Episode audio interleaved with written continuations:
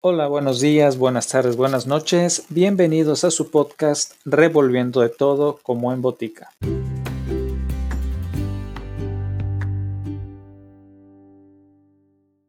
En esta ocasión, acompáñenme en el viaje conociendo los cuentos de hadas de los hermanos Jacob y Wilhelm Grimm, quienes fueron eruditos, filólogos e investigadores culturales, lexicógrafos y escritores alemanes que coleccionaron y publicaron juntos folclore y libros durante el siglo XIX.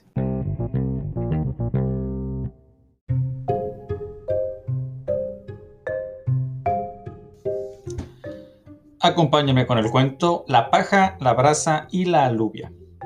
Vivía en un pueblo una anciana que, habiendo recogido un plato de alubias, se disponía a cocerlas. Preparó fuego en el hogar y, para que ardiera más deprisa, lo encendió con un puñado de paja. Al echar las alubias en el puchero, se le cayó una sin que ella lo advirtiera y fue a parar al suelo junto a una brisna de paja. A poco, un ascua saltó del lugar y cayó al lado de otras dos. Abrió entonces la conversación la paja. Amigos, ¿de dónde venís? respondió la brasa. Suerte que he tenido de poder saltar del fuego. A no ser por mi arrojo, aquí se acababan mis días. Me habría consumido hasta convertirme en ceniza. Dijo la alubia.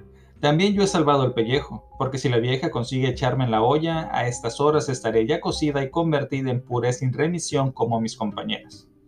No habría salido mejor librada yo, terció la paja. Todas mis hermanas han sido arrojadas al fuego por la vieja y ahora ya no son más que humo. Sesenta cogió de una vez para quitarnos la vida. Por fortuna, yo pude deslizarme entre sus dedos. ¿Y qué vamos a hacer ahora? preguntó el carbón. Yo soy de parecer, propuso la lluvia, que puesto que tuvimos la buena fortuna de escapar de la muerte, sigamos reunidos los tres en amistosa compañía y para evitar que nos ocurra aquí algún otro percance, nos marchemos juntos a otras tierras. La proposición gustó a las otras dos y todos se pusieron en camino. Al cabo de poco llegaron a la orilla de un arroyuelo y como no había puente ni pasarela no sabían cómo cruzarlo. Pero a la paja se le ocurrió una idea. Yo me echaré de través y haré de puente para que paséis vosotras. Tendióse la paja de orilla a orilla y el ascua, que por naturaleza era fogosa, apresuróse a aventurarse por la nueva pasarela pero cuando estuvo en la mitad, oyendo el murmullo del agua bajo sus pies, sintió miedo y se paró, sin atreverse a dar un paso más.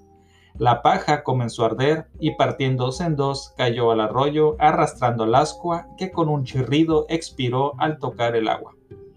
La lluvia, que prudente se había quedado en la orilla, no pudo contener la risa ante la escena y tales fueron sus carcajadas que reventó.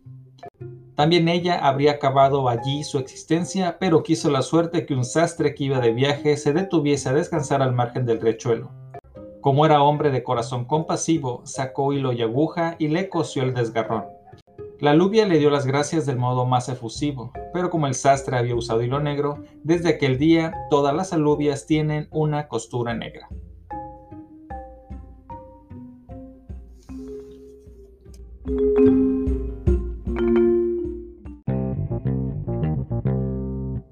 Eso fue todo por hoy. Gracias por acompañarme. Hasta el próximo episodio.